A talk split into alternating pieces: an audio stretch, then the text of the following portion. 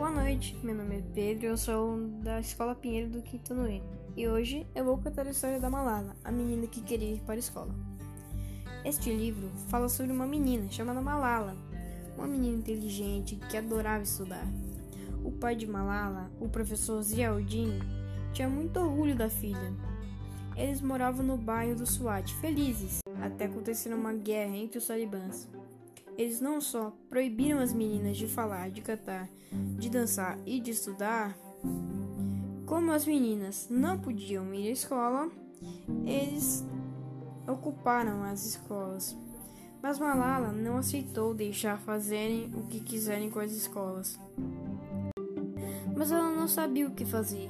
Então, o pai de Malala sugeriu fazer um, um blog então, Malala começou a fazer o blog, mas Malala, antes de mandar o blog, percebeu que se usasse o seu nome, eles iriam descobrir. Então, decidiu usar um pseudônimo, Gumacal, que na língua da Malala é o nome de uma linda flor. E desde então, ela defende o direito à educação.